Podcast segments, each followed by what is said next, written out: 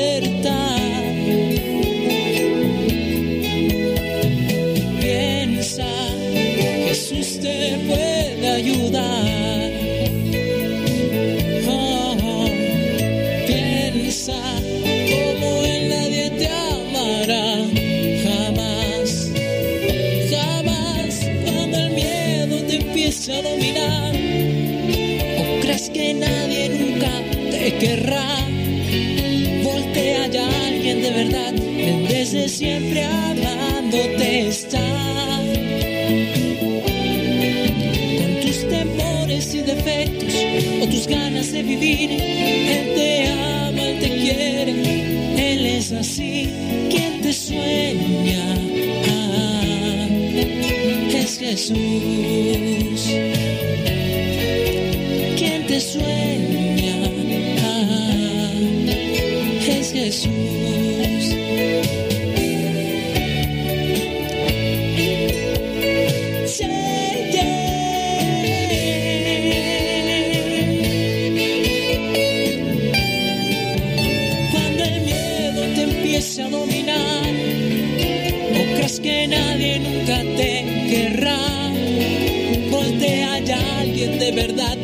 desde siempre amándote está.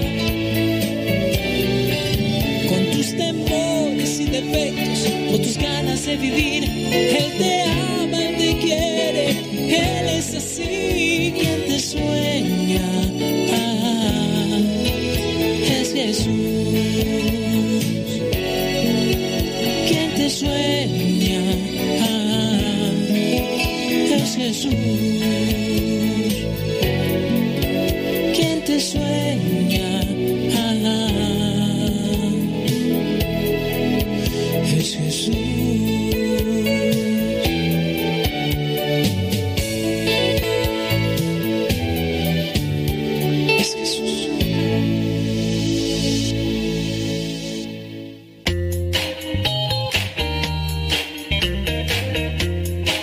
Recuerda que nuestros programas quedan grabados en el canal de YouTube.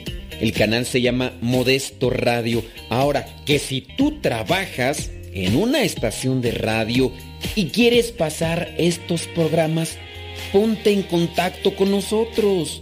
Te los podemos mandar ya editados para que en medio de cada bloque pongas los mensajes que tú creas convenientes.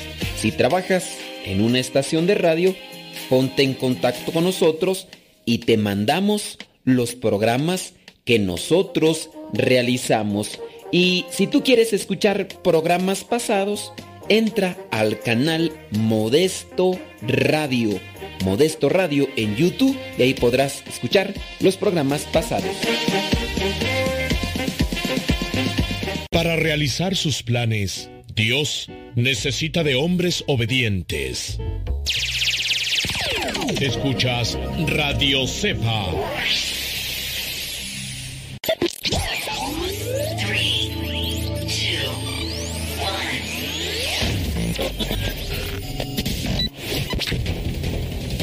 Desde agosto del 2009 comenzamos a transmitir. Gracias a Dios y gracias a ti. Radio Cepa. Una radio que forma e informa.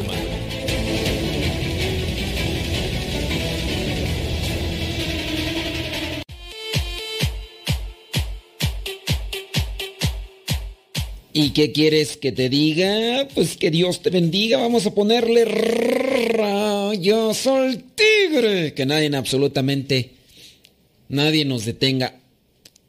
A veces el estar haciendo programas y programas y programas de radio, no sé. Me pone a pensar mucho a veces, digo, ¿cuánto, cuánto bien podríamos hacer? No lo sé. A lo mejor me hace falta más pulirme para que salga más chipocludo esto. Pero bueno, en fin. Oiga, vamos a responder preguntas. Si de veras me pongo a veces a pensar. Porque ya son, imagínate, ya haciendo programas de radio everyday. Everyday desde el 2009.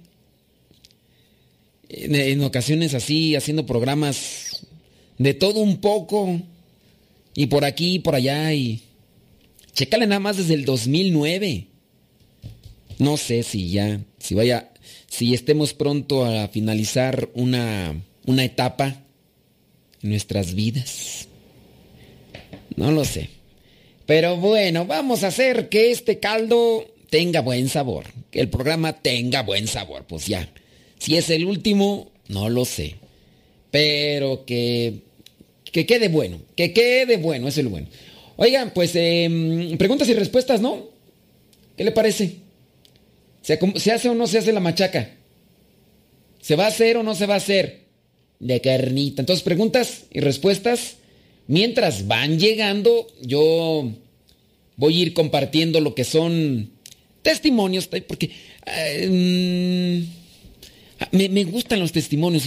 Bueno, a mí, no sé a ti, pero es que uno encuentra esas cosillas curiosas que, como la de aquel filósofo que empezó a plantear su vida bien filosóficamente y que yo apenas le entendía, dije, no, hombre, los que me escuchan, no dudo que haya uno, uno, uno leído, dicen, como allá en mi rancho, no, no dudo que esté por ahí uno leído, pero no, la mayoría de los que me escuchan, no, hombre, pues el otro día estaba hablando de quién tú, de mm, San Felipe, uno de los apóstoles. Y entonces, obviamente, pues yo he leído la vida de él, pero no soy historiador, no así como que yo te puedo decir sí o no. Entonces leí la, lo que estaba en una página católica seria, estaba la vida de San Felipe. Y entonces yo solamente para compartir leí la vida de San Felipe, tal como lo decía la página, y ya una persona de las que escuchan, pues ya me mandó un mensaje, dice, a mí se me hace que el padre se equivocó. Le digo, pues eh, no sé si me equivoqué, ¿no? Yo trato de buscar esa página, esa página trabaja mucha gente, no es una página como la mía, donde yo nada más soy el que trabajo y que estoy ahí. No, es, ahí trabajan personas, es una agencia de noticias católica que además colabora con una radio, con una televisión y no creo, ¿verdad?, que se dediquen a publicar cosas como yo, muy a la ligera. No, ellos de seguro han de... Entonces digo, si, me, si dicen que me equivoqué, pues a lo mejor quien se equivocó fue la página. Pero yo digo, ¿será que esta persona lo dijo así nada más porque creyó que me había... Porque solamente era una cuestión histórica de decir, eh, este apóstol, San Felipe, anduvo en este y en este y en este y en este lugar, en este y en este, este lugar. Obviamente, los nombres han cambiado en la actualidad y se menciona que anduvo en este y en este lugar a como se llamaban antes. Y ya después, ahora, pues algunos de esos lugares han cambiado de dónde estuvo. Entonces la, persona, pues, diciéndome, a mí se me hace que el padre se equivocó. Pues yo digo, pues a lo mejor sí me equivoqué. Pero me equivoqué en la elección de la página, yo creo. Los que se equivocaron son en la página. No sé. A lo mejor si hay gente leída. Habrá gente leída y a lo mejor nada más me están tanteando. Tú a ver a qué horas me equivoco para. A ver a qué horas me equivoco para luego, luego lanzárseme con la guillotina. Pero entre que son peras o son manzanas y que hay que esperar a que Chuchita la bolsearon, voy con mi hacha, testimonio. Dice que fue a Tierra Santa un protestante y después de que anduvo en Tierra Santa, pues algo le movió. Hablando de S.C. Lewis, murió ahí en el año 1963, ya te hemos hablado otras veces. Es uno de los grandes representantes del anglocatolicismo. ¿Por qué decimos que C.S. Lewis es anglocatolicismo? Porque es se hizo anglicano, coqueteó con el catolicismo, no se quiso hacer católico. Dicen que por las cosas que había ya en aquel tiempo de la iglesia, es decir, algunos de los, algunos de los jerarcas, y que por eso no se hizo católico. Eso es lo que dicen, a mí no me creas, pero eso es lo que dicen. Entonces, es uno de los grandes representantes. Esa corriente anglicana que tomó impulso a raíz del movimiento de Oxford, el anglocatolicismo, cuyos integrantes no llegaron a dar el paso que sí dio, en este caso, el futuro o el santo John Henry Newman. Henry Newman, que de hecho creo que llegó a ser cardenal, ¿no? Sí, llegó a ser cardenal y ya murió obviamente. Este sí era anglicano, se hizo y ya hemos incluso creo también comentado, ¿no? De otros que, se hicieron sacerdotes eh, católicos siendo anglicanos y que van por el proceso así también de la santidad. Bueno, hay algunos que no dieron ese paso, siguieron siendo protestantes, aunque con una mentalidad prácticamente católica, como en el caso de C.S. Lewis. Por si a ti no te suena el nombre, compare, si eres de los que les gusta ver películas, si has visto por ahí la película pues más conocida, que es la de El león, la bruja y el ropero, de las crónicas de Narnia, está el príncipe Caspiano, que ya después no quisieron seguir haciendo películas de esas porque pues dicen que no les, no les rendía, ellos pensaban que les iba a rendir mucho dinero, aunque no fracasaron, pero no les rindió como ellos esperaban, o sea, sacar millones y millones de, dólares, pero ya no quisieron seguir haciendo películas. Pero ahí están los libros, búsquese los libros. Yo me chuté los siete libros de las crónicas de Narnia. Uy, me deleité, echándome un clavado a la fantasía y todo. Aunque hay personas que no saben leer la fantasía, no saben leer la, lo que vendría a ser la ficción. Y obviamente cuando empezaban a mirar todo lo que refleja en fantasía, que viene a ser una analogía, ese Lewis, hombre, se me escandalizaron. No, hombre, que es... Le dije, no, hombre, usted... Y eso que no han visto la de... El Señor de los Anillos. No han visto al Smiggle. Al Smiggle. Y... No, les dije... Y, hubo personas dijo, no, es que esas películas son del diablo. Dije, ay, adiós. Hace falta que, que conozcan un poquito más de analogía porque me dijo una monjita, dice, no, hombre, estás mal. Yo no sé por qué la gente anda queriendo leer esos libros. Lo único que debe de leer, lo único que debe de leer un católico es la Biblia, ningún libro más. Dije, ni la suma teológica, ni el derecho canónico, ni el catecismo de la Iglesia Católica. Dice, no, lo único. Dije, ya, ya, ya. Espéreme tantito, espéreme tantito. Pero a mí se me hace que se... No, no, digo, hay que leer también otros libros, en este caso, que puedan orientar y ayudar. Y hay también hay que tener cuidado, ¿verdad? No hay que lanzarse a leer libros que están contaminados, que están distorsionados, ¿verdad? también hay que tener cuidado porque no es de leer, leo todo, ¿no? Es, como, a ver, eh, cómete todo, ¿no? Pues hay cosas que tienen veneno, que tienen toxinas, que hay que también saber lo que contienen los alimentos. Oye, si me dan a comer mm, murciélago, le digo, no, ya ves lo que pasó. No, no, lo que pasó. No, dicen que si no coces bien el murciélago, el murciélago trae rabia. Eso lo miré de ese, ¿cómo se llama ese que anda ahí, el John Grill? Ese que anda en el en las montañas. en algún momento dice, pues traigo hambre, dice, ¿y qué puedo comer? Dice que hay una cueva, hay murciélagos. Murciélagos, dijo la señorita aquella. Trae murciélagos, murciélagos. Entonces agarró unos murciélagos y dijo el, el John Grill ese del... Ah, ese supervivencia, ¿quién sabe cómo se llama? Dijo, nada más hay que quemarlos bien a los murciélagos porque si no, te los, si no los quemas bien, esos traen rabia y, pues no, digo, mejor, mejor me busco unas hierbitas. Como no creo que me muera? Ya ven, las vacas y los toros no se mueren y también gorditos y bien acá. Bueno, un reciente, un reciente artículo publicado eh, recuerda que el autor de las crónicas de Narnia bordeó tanto la conversión que obras suyas como Milagro, la abolición. Este, ese fue el punto fuerte del prestigioso medievalista norirlandés, profesor de literatura Oxford y Cambridge y uno de los escritores más representativos de la literatura británica por allá del siglo XX. Michael Pacalub, catedrático de filosofía de Ave María University y miembro de la Pontificia Academia Santo Tomás de Aquino, se define a sí mismo como alguien que era un protestante tipo Lewis y que siendo estudiante fue a Tierra Santa y dejó de serlo para ser recibido en la Iglesia Católica. Entonces es un preámbulo para que sepas quién es C.S. Lewis y ya después aquí viene el testimonio de Michael Pacaluk, catedrático, ¿eh? Es un profesor, o sea, es una persona así nada más. No, no, no, es un, uno que, que está instruido y pues vamos a comparar. ¿Ustedes han, leído estos libros de crónicas? Son, son, son ficción, ¿eh? No, no vayan a pensar que son libros de vida de santos.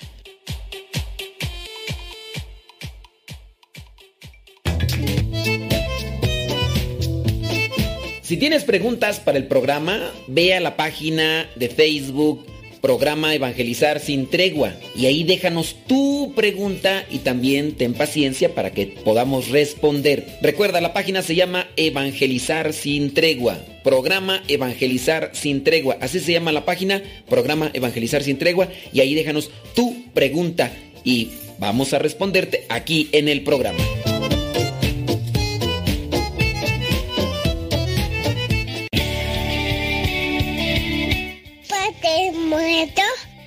Hola, aquí estoy. ¿Me escuchas? No. Yo sé, te escucha, no. No, no, Adiós.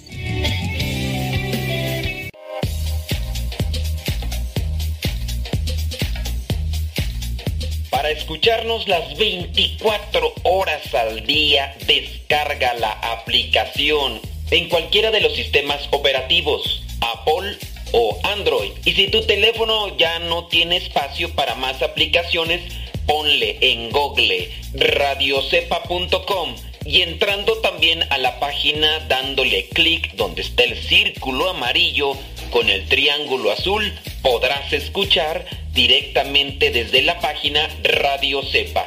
Lo preferible es que descargues la aplicación Radio Cepa. Descarga la que tiene el logo de WhatsApp para que también nos mandes mensajes. Hay dos aplicaciones de Radio Cepa, pero una de ellas tiene el globito del WhatsApp. O la otra opción es entrar directamente a la página y darle clic en el círculo amarillo con el triángulo azul para que escuches radiocepa.com o descarga la aplicación. Radio Católica por Internet las 24 horas al día.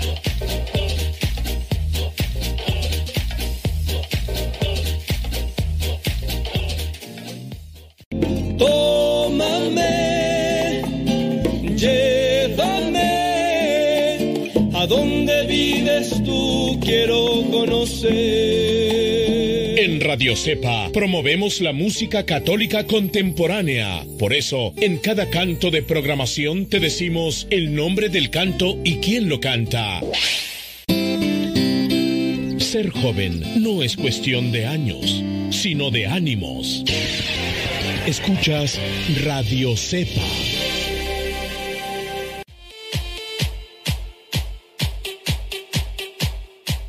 Nos hace falta leer un poquito más. Acá me están diciendo que nada más leyeron el libro de las crónicas. De, oye, ese de las crónicas de Narnia son libritos, nombres, esos te los, te los lees en una sentada de. ¡Ey! No, son unas cosas bien ligeritas. Mira, rápido. No, hombre, Todavía te dijera, no, te vas a leer eh, un tomo de la Suma Teológica. Ese sí, pero ay, voy a querer nomás leer uno de las... No, no, no, no, no. Pero regresemos, regresemos. Eh, Michael Pacaluk, catedrático, fue a, Tierra Santa Y a partir de esa experiencia que tú, fíjate, ya, habíamos leído, ¿no? El, testimonio de aquella otra muchacha que, que incluso hasta como que era agnóstica y no sé qué, y que había ido a una peregrinación a Meyugori, y que pues como iba con los peregrinos, pues tenía que convivir con ellos, pero iba más bien por, por querer conocer y ya en algún momento de rezar y todo, hicieron una oración y ella estaba ahí, pues dentro del grupo que estaba haciendo oración y que también le tocó, ¿no? Y le dio la sacudida y a partir de ahí comenzó su peregrinar ya no a Tierra Santa, sino hasta a con Dios. Mm, bueno, este protestante, Michael Pacaluk, dice, dice, tuvo cinco razones para hacer su cambio. Para ello, dice, tuvo ocasión de explicar a los jóvenes profesionales que fueron sus compañeros en una peregrinación. Según cuenta, eh, la peregrinación ofrece prácticamente todos los medios posibles para que un protestante abrace el cristianismo.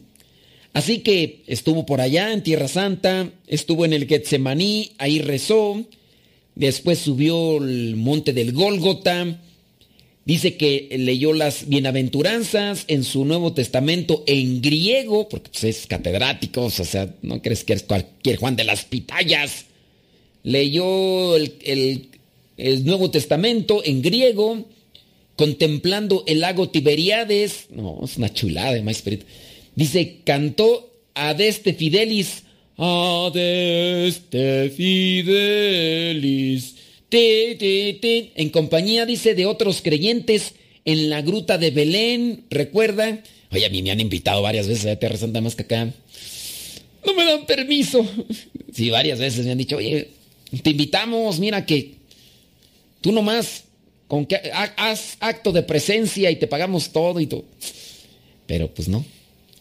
No decido ya por mi cuenta. Bueno, ¿para qué me quejo? Ya, pues, ya ni llorar es bueno.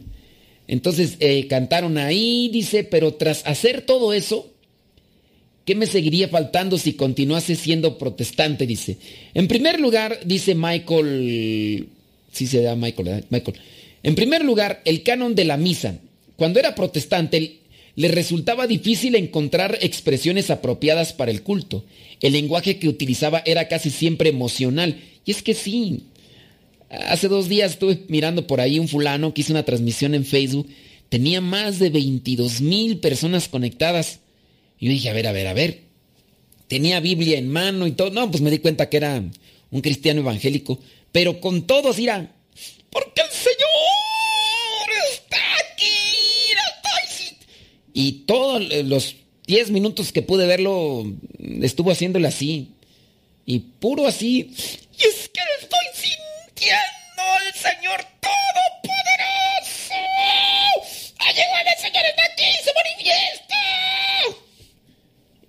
Y yo dije, bueno, ¿y a qué? Está bien, a lo mejor a lo mejor ese es el aperitivo. ¿Y a qué horas viene la carnita así? Explícame la palabra. Desglósame la palabra. Y no. Ya después, pues ya, ya le cambié porque dije, no, no, ya, total 10 minutos aquí escuchando eh, y cómo llora y cómo, cómo dice el Señor y el Señor. Pues dije, no, no, no aguanto yo. Y luego ya ves cómo soy yo. Al, yo creo que a la media hora, unos 40 minutos, regreso, paso por, nuevamente por ahí y dije, voy a checar a ver si todavía sigue con él. Porque el Señor Oye, todavía seguía. Y dije, pues le voy a hacer. Le voy a hacer en el programa a ver si me junto unos 20 mil ahí que me están escuchando. ¡Ya, Señor, Todopoderoso! Voy hasta llorar y todo. Pues es, es, yo digo que es pura emoción. A lo mejor me dicen, envidioso, como nomás te juntan 50 personas. y, es, y es neta. Y es neta. Hago una y una en el Face y unos 50 veces llegan hasta 70. Pero yo creo que para la otra voy a llorar. Así voy a echarle, voy a echarle emoción. La mayoría es pura emoción. Y la, eh, eh, bueno, yo ahí veo muchas personas, entonces nada más se les está dando dulcecitos. Dulcecitos. Y también dentro de la iglesia católica hay grupos que se mueven nada más así por los dulcecitos, por la emoción. Y cuando no se les da el dulcecito, cuando no se les da la emoción, cuando no se les da sentimiento, o sensaciones de esas se cambian, se van. Cuando se exige trabajo, claro, dentro de la misma emoción hay un aprovechamiento, bueno, ya es que me estoy metiendo en otro rollo que vendría a ser la terapia psicológica en la que muchos no se dan cuenta y cómo se da una manipulación dentro de los grupos de optimismo, pero también dentro de los grupos de religión, hablando del cristianismo evangélico, también en algunos cristianos católicos, se da una manipulación de conciencia por parte de la emoción. Se hace que la persona experimente esas sensaciones y emociones para que a su vez de, en su momento llegue la persona a, ser controlada o manipulada para que suelte dinero y la persona lo hace porque pues quieras o no las emociones ah, muchas de las veces van como que dirigiéndonos. Cuando la persona no logra controlar sus emociones y se deja llevar por las emociones, buscará eso más bien como un placer, como un placer físico y, y a su vez pues es como un tipo de droga porque la dopamina también ahí se manifiesta. Entonces la persona al experimentar sensaciones agra agradables y que sabe que no perjudica y que no lastima y que no infiere en una cuestión de pecado, pues la persona busca esas cosas. Y el, el predicador o el conferencista o quien esté ahí al frente haciendo esa manipulación emocional, pues tendrá el control en algún momento después de tener un cierto número de personas, podrá decirles, ¿saben qué? El Señor se va a manifestar y si ustedes quieren seguir sintiendo esto, que, que el Señor se manifieste, mochense y caigan con el y oral y el dinero, y entonces empieza la manipulación. Es una, se llama manipulación psicológica y lamentablemente muchas de las personas que caen en esto, pues son personas que tienen poca preparación académica, que también, pues bueno, no solamente académica, sino también religiosa. Dentro de lo que vendría a ser el impulso emocional, el impulso sensorial, el, sentir, el sentimental, el impulso del, sentimiento, pues, se les controla y, y, ya. Y ese control emocional o ese control psicológico se llega a dar también dentro del enamoramiento, cuando el, el esposo o el novio o el pretendiente o incluso la misma mujer controla y manipula a los hombres cuando tienen esas a veces capacidades connaturales que son propias y, y ya, entonces se hace falta purificarnos, pero regresamos al testimonio de Michael. Perdón, es que ya, no, será difícil, ¿verdad? Que un día yo agarre algo ya así lineal y sin, sin desviarme un poquito, pero pienso que está bien, ¿no? Porque también hay que orientar en esos, en esos aspectos, aunque no sean el, tema propiamente. Bueno, en este caso, fíjate, Michael, este profesor, Michael Paculuk, Paca, Pacaluk, Michael Pacaluk, se daba cuenta que el lenguaje que utilizaba era casi siempre emocional o meramente humano o le faltaba algún elemento esencial cuando hacía su oración. Y eso era lo que buscaba, porque buscaba sentirse así. Sin embargo, dentro del canon de la misa, dice, encontró algo más allá de lo emocional. Brinda una expresión de verdades esenciales de la fe que dan fortaleza, constancia, de la naturaleza de nuestra comunión, dice, como cristianos, en el contexto de tributar a Dios un culto que le es debido. Esas oraciones expresan de modo muy adecuado lo que uno ve y aprecia en los lugares, dice, de Tierra Santa. Eso vendría a ser como lo primero. Encontró una expresión, mmm, ¿cómo se dice? Tangente. Es que no me acuerdo si tangente es así de lo que, de lo que puedes, ah, no, no puedes sentir, sino de lo que, de lo que, lo, lo que puedes tocar como tal, así lo, lo sólido.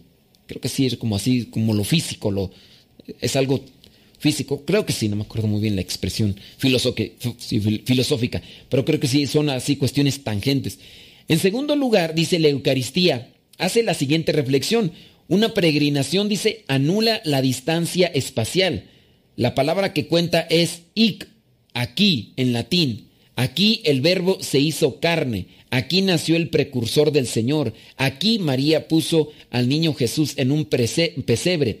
Al fin y al cabo, para eso hace uno la peregrinación a Tierra Santa.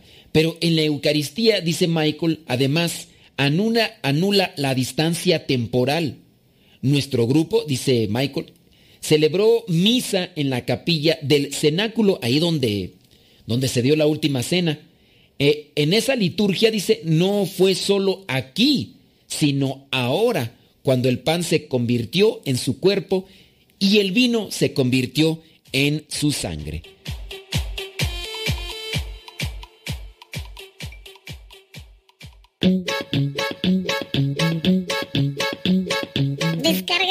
Aplicación de Radio Cepa y síguenos en las redes sociales. Radio Cepa, la aplicación, te aseguramos que no te vas a arrepentir. Descárgala en tu tableta o tu teléfono.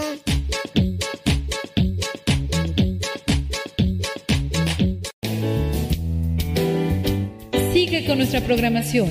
Estás en radiocepa.com.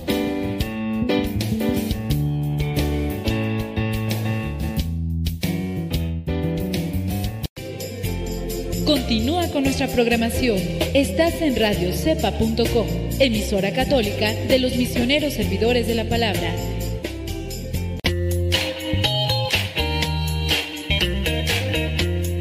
Recuerda que nuestros programas quedan grabados en el canal de YouTube. El canal se llama Modesto Radio. Ahora, que si tú trabajas en una estación de radio y quieres pasar estos programas, ponte en contacto con nosotros. Te los podemos mandar ya editados para que en medio de cada bloque pongas los mensajes que tú creas convenientes. Si trabajas en una estación de radio, ponte en contacto con nosotros y te mandamos los programas que nosotros realizamos. Y si tú quieres escuchar programas pasados, entra al canal Modesto Radio. Modesto Radio en YouTube y ahí podrás escuchar los programas pasados.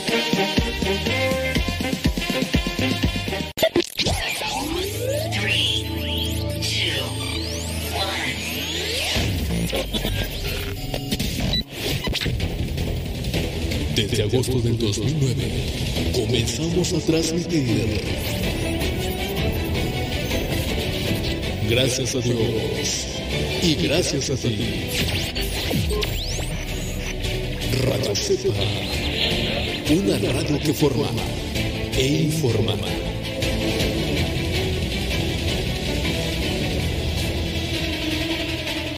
Todo, todo, todo lo que siempre has querido escuchar en una radio. Música, noticias, educación, información, orientación, compa- compañía. Todo, completamente todo.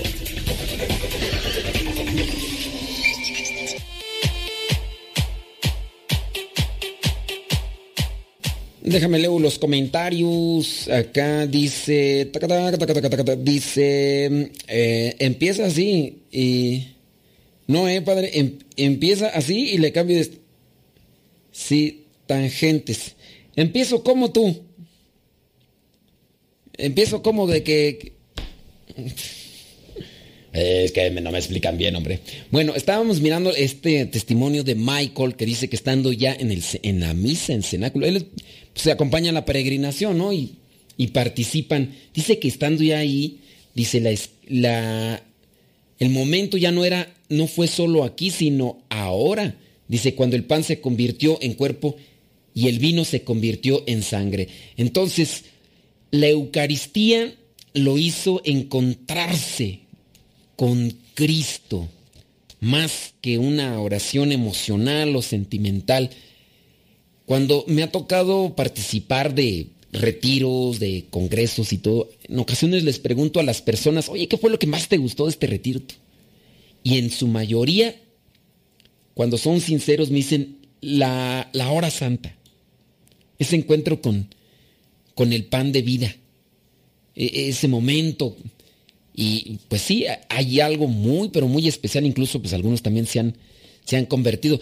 Lamentablemente a veces hay también cierto tipo de cosas desviadas con los grupos que están haciendo oración ante el Santísimo, pero quienes lo hacen de manera sincera y con un corazón abierto logran encontrarse con el pan de vida que hace no solamente seguirlo, sino comprometerse porque podemos ser seguidores, pero no podemos, no nos comprometemos. A Jesús lo seguía mucha gente. Y acuérdate cuando dio de comer a más de cinco mil hombres, no contando mujeres y niños. Los seguidores eran un montón. Pero el momento de comprometerse, al momento de entregar sus vidas, como por ejemplo después de estar ahí en, en el huerto de los olivos, pues ya ahí ya fue otra cosa. Entonces no, no es solamente tener seguidores, también hay que ver cuántos de ellos se comprometen. Y ahí es donde te vas a dar cuenta quiénes son los verdaderos seguidores. En tercer lugar, dice Michael, la sucesión apostólica. Michael Pacaluk no se refiere a que los católicos vivan hoy bajo Pedro y el resto de los apóstoles, según la forma de gobierno que Jesús quiso y estableció. Se refiere más bien a que la sucesión apostólica, con su magisterio consistente a lo largo del tiempo y la Eucaristía, son de ese tipo de continuidad que a Dios claramente le importa. Precisamente en Tierra Santa se puede descubrir que donde hay una iglesia construida en el siglo XX, los arqueólogos han descubierto restos de peregrinaciones del siglo I. Un templo pagano romano construido encima, una basílica constantiniana edificada después sobre sus restos gracias a un milagro como el descubrimiento por Helena de las reliquias de la Veracruz, que de ahí comienza lo que vendría a ser la fiesta de la Santa Cruz y que muchos ignoran. Ah, pero bueno, es para celebrar la fiesta de la Santa Cruz, ¿verdad? Pero cuando les preguntas por qué se celebra la fiesta de la Santa Cruz y desde cuándo y por qué y todo, nomás te tuercen la boca y... Bueno, después eh, dice, nada en los lugares santos ha sido inmune al paso de la historia. Dice, salvo dos cosas de las que Dios ha ocupado a fondo para preservar a lo largo del tiempo. La sucesión apostólica es la continuidad del magisterio y la celebración de la Eucaristía tal como fue instituida originalmente. Ese rato yo te hablaba de haber visto un video por ahí de un pastor evangélico que, pues, eh, ¿qué era lo que yo escuchaba en él? Que, que, Dios es grande, que Dios te sana, que Dios te salva, aleluya, gloria a Dios, amén, y de ahí ya no salía tú, porque Dios se está manifestando, Dios se va a manifestar en tu vida y solamente tienes que abrir tu corazón para que Él haga los milagros que prometió, porque Él no es un mentiroso, no es como nosotros. Dios es grande, todopoderoso y se va a manifestar aquí el día de hoy porque Él lo prometió y dijo que donde estuvieran dos o tres reunidos en su nombre, Él iba a estar allí con nosotros y ahora se va a manifestar solamente. Abre tu corazón, abre tu corazón para que Dios se manifieste. Aleluya, gloria a Dios, bendito seas, alabado, gloria a ti, seas el Señor se está manifestando comparte para que todo pueda ser posible, porque el Señor Todopoderoso se va a manifestar el día de hoy aquí. Ay, tienen unos pulmones esos bárbaros. Y, ok, sí, me estás diciendo que se... me van a morder, me van a criticar, van a decir que estoy de criticón y de juzgón. Pero... a ver, yo pienso que la mayoría que me escucha ya sabe cómo soy de mendigo. Y pues si ya saben cómo soy de mendigo, pues ¿para qué? Ya, saben. Y alguien, yo ya sé ya por ahí quiénes son los que se van a empezar a manifestar conmigo, me van a decir que, que no critique. Pero yo digo que, que está mal. Van a decir, tú eres perfecto. Pero yo no creo que esa sea la forma de predicar a Cristo. O sea, esa no, porque no, no me quiero regresar, no me quiero regresar nuevamente a lo que ya estaba mencionando hace rato. A ver, Nayi, si, si aplico esa, fíjate, o sea, ¿de qué manera? Ay, no, ya, ya, ya, ya me voy a controlar. Bueno, la sucesión apostólica, eso fue lo que le llamó la atención a Michael. Este Michael y dijo, aquí hay algo más que gritería, que aleluyas, gloria a Dios, eh, todo, porque hay algo. La sucesión apostólica, y, que es mucho, son muchos los que no, no ponen atención a eso. Bueno, número cuatro, lo que movió a Michael, dice los milagros, dice toda peregrinación a Tierra Santa incluye visitar el mar de Galilea donde el milagro de los panes y los peces, a la piscina de Siloé, donde el ciego vio la luz, a Bethesda, donde un hombre paralítico que tenía 38 años fue curado, Recuerda que cuando era protestante le desconcertaba que ya no hubiese milagros. Muchos creen que la era de los milagros solo, solo era necesaria al principio para que el cristianismo se difundiese rápidamente. Pero es que no necesita difundirse ahora. Pero los católicos, dice, vivimos, nos movemos y existimos entre milagros. Todos conocemos historias de milagros entre nuestros amigos. ¿Esperamos milagros? Sí. En toda canonización hay un Siloé y un Betesda. La Eucaristía es nuestro milagro diario. Estamos hablando de curaciones físicas que sí se dan y Dios las realiza porque Dios es grande. Dios tiene un plan y un proyecto para con cada uno de nosotros. Pero el milagro grande que se da es en la Eucaristía, en el mismo perdón de los pecados.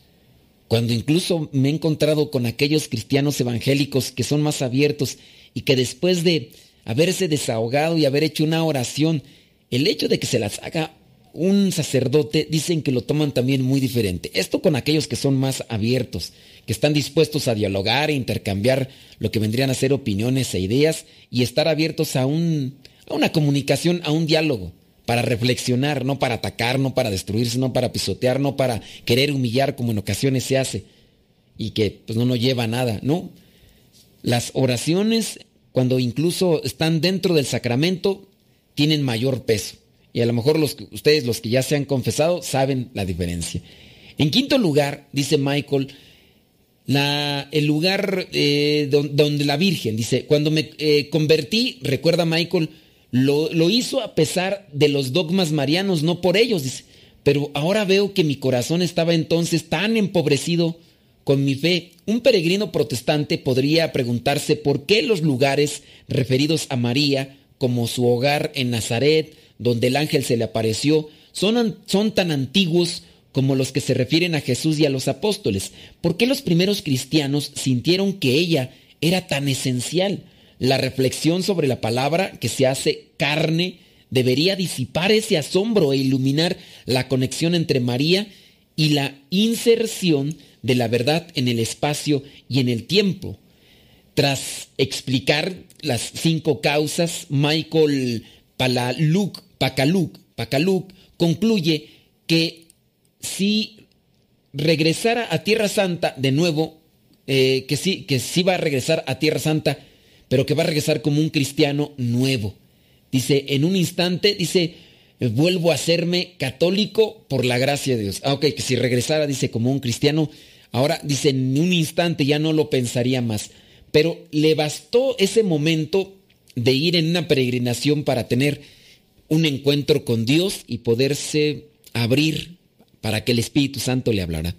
Ahí es donde también ustedes deben aprovechar. ¿Y por qué no se me viene a la mente una idea? aparte de lo que ya hemos mencionado, cuando ustedes dicen, Padre, ¿qué hago para que fulano o sutano mangano o perengano, un familiar conocido, se acerque más a Dios? A ver, ¿usted reza por él? muchas de las veces te dicen, sí, yo sí rezo por él. Oiga, y aparte de rezar por él, ¿qué más hace? ¿Le regala libros? Le ha regalado una Biblia, le ha regalado un escapulario, le ha regalado un rosario, le ha regalado un audio, le ha regalado un video, le ha regalado una película de vida de santo, algo que lo pueda inspirar, que lo pueda motivar, que lo pueda llevar a una reflexión. ¿Y por qué no? A ver, mirándola, un libro también ya, ok, ya agotando todo eso, ¿por qué no regalarle un viaje si, si realmente quieres eh, y lo quieres y aprecias a esa persona, ¿por qué no regalarle un viaje? A esa persona para que tenga su encuentro. Puede ser. Yo he escuchado que muchas personas a través de las peregrinaciones o estos lugares, visita a estos lugares, pueden encontrarse con aquello que les hace falta a su corazón para que se sientan plenos. Y ahí se los dejo. Si ustedes hacen caso y pueden hacerlo, adelante caminante.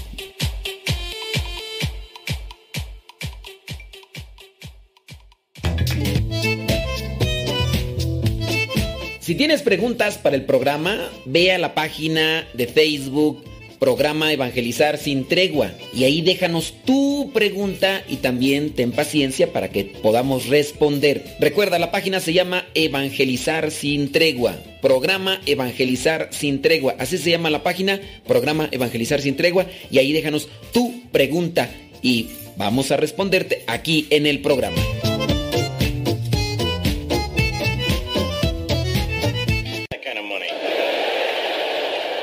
Mira, papá, fuego. Cuidado. No agarres las veladoras del altar. ¿Qué no sabes que te puedes quemar? No lo regañes. Mejor apaguemos velas y veladoras y escondamos cerillos y encendedores para que no se queme. Es muy fácil prevenir quemaduras. La prevención es vital.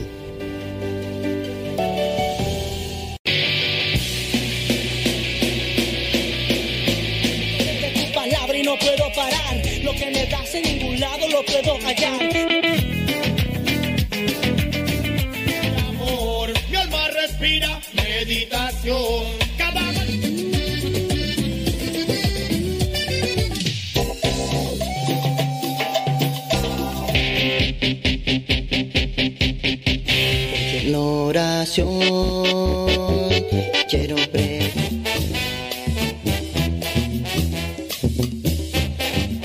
Más géneros en música católica, aquí en radiocepa.com, la estación por internet de los misioneros servidores de la palabra.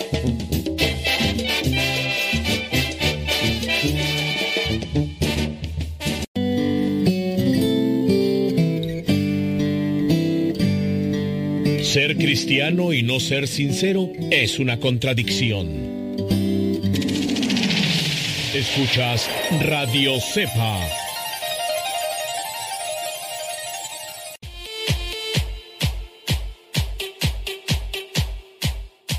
Déjame leo acá el comentario de Johnny Laboriel que está escribiendo acá.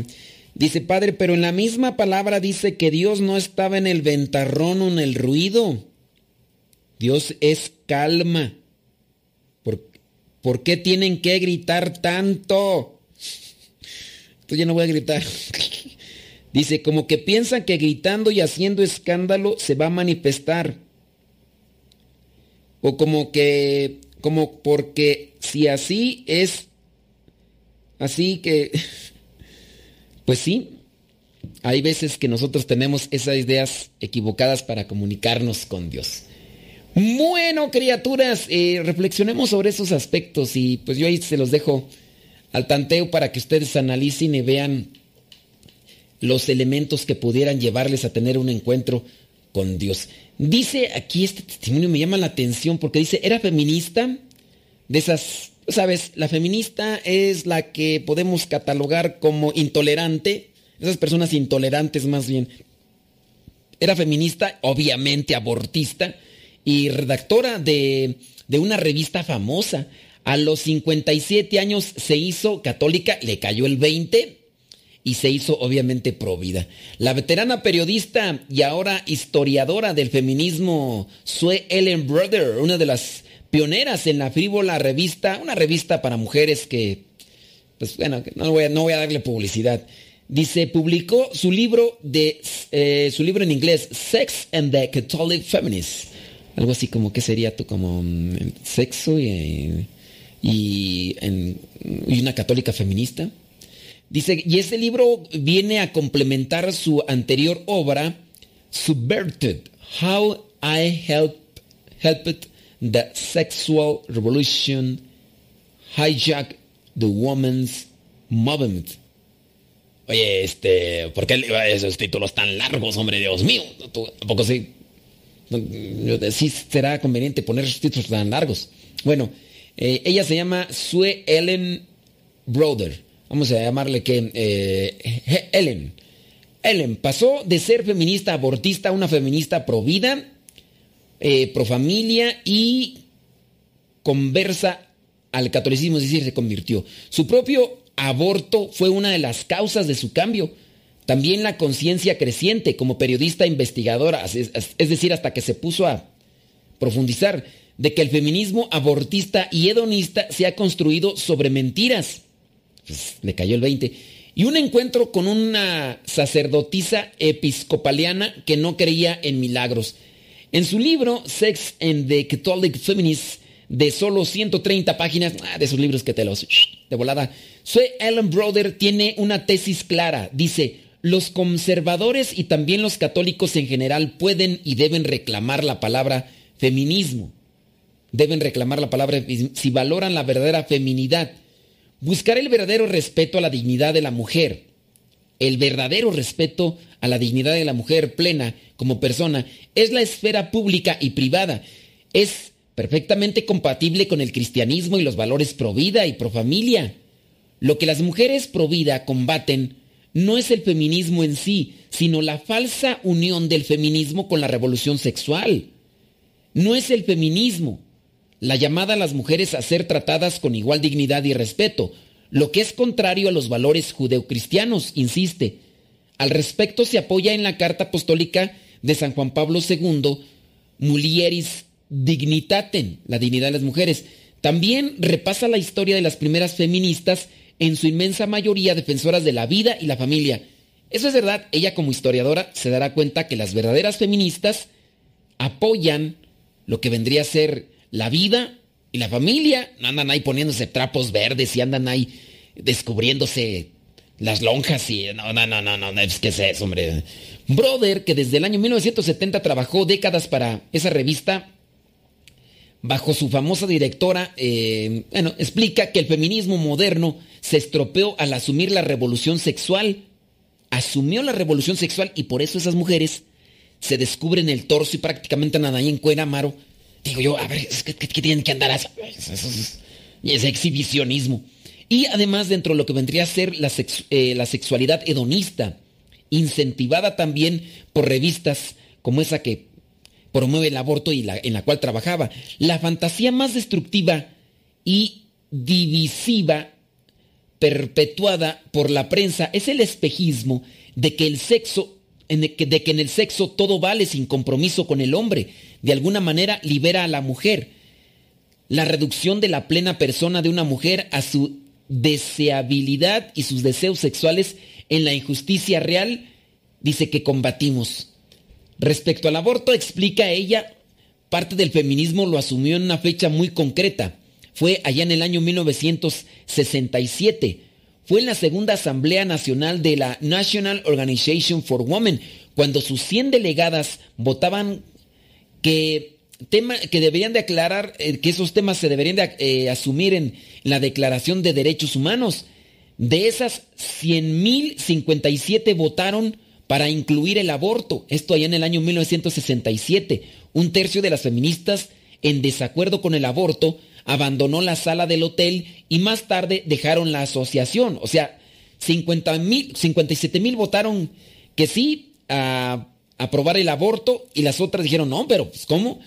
Brother, esta Ellen Brother, que es periodista, lamenta que muchas feministas y luego incluso el Tribunal Supremo en, el año 1973, en el caso de que legalizó el aborto en Estados Unidos, 1973, se dejaran engañar por el libro del periodista Lawrence Lauder de 1966 que se llamaba Abortion, que daba cifras falsas e inventadas sobre los abortos ilegales y mujeres dañadas. Al final de cuentas esa es la premisa que manejan lo que son los proabortistas, ¿no? Diciendo que hay muchas mujeres que, que mueren por hacerse abortos clandestinos y que la verdad son eh, cifras exageradas solamente para manipular también la conciencia y el sentimiento a muchas personas y que por ahí se les domine.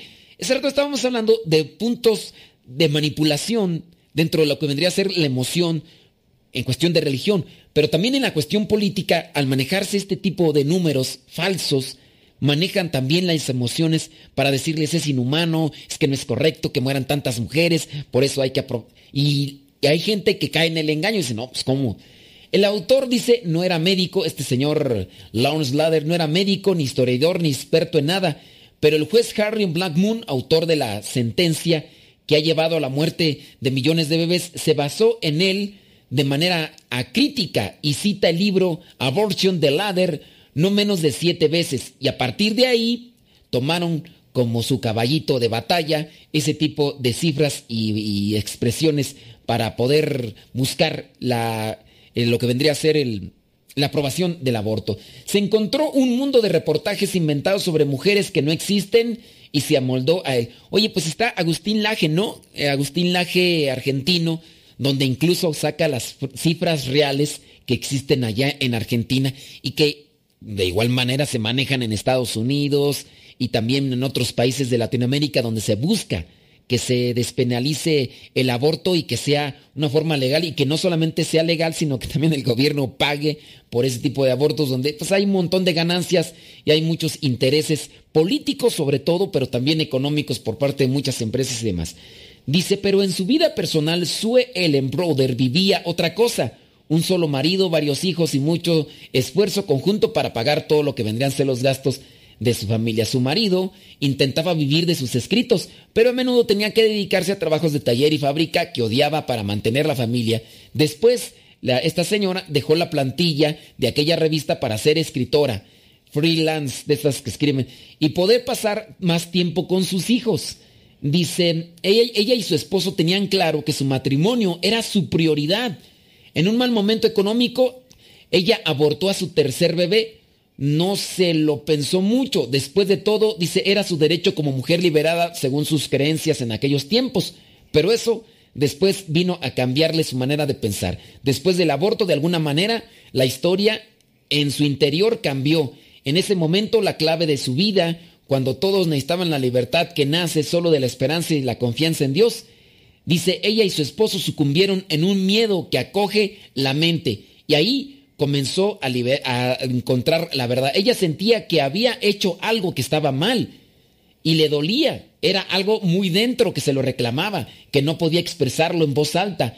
No se dio cuenta de que su esposo también le había dolido aquella decisión, porque no hablaban de ello. Un día ella lo confrontó y decidieron juntos buscar a Dios. Fue de esa manera cuando comenzaron, dice, su camino espiritual. Dice, quiero conocer la realidad y así comenzaron ese momento, dice, poco a poco fueron adentrándose, conociéndose más y después conocieron ya lo que fue la parte católica, la cual les ofreció todas aquellas alternativas que podrían ayudarles para una liberación de aquella carga de conciencia que tenían ella y su esposo. Así fue como se encontraron con aquella luz, con aquella paz que poco a poco les fue reconfortando, pero también animando para poder compartir sus experiencias negativas que habían tenido con estos grupos y con este tipo de ideologías que poco a poco los habían llevado al desgaste y a la corrupción del mismo sentir hacia los demás. Y ya se nos terminó el tiempo, hay más cosas que decir, pero ha llegado la hora de despedirnos. La bendición de Dios Todopoderoso, Padre, Hijo y Espíritu Santo descienda sobre ustedes y les acompañe siempre. Nos escuchamos en la próxima. Si Dios no dice otra cosa, se despide su servidor y amigo, el Padre Modesto Lule de los misioneros servidores de la palabra. Hasta la próxima.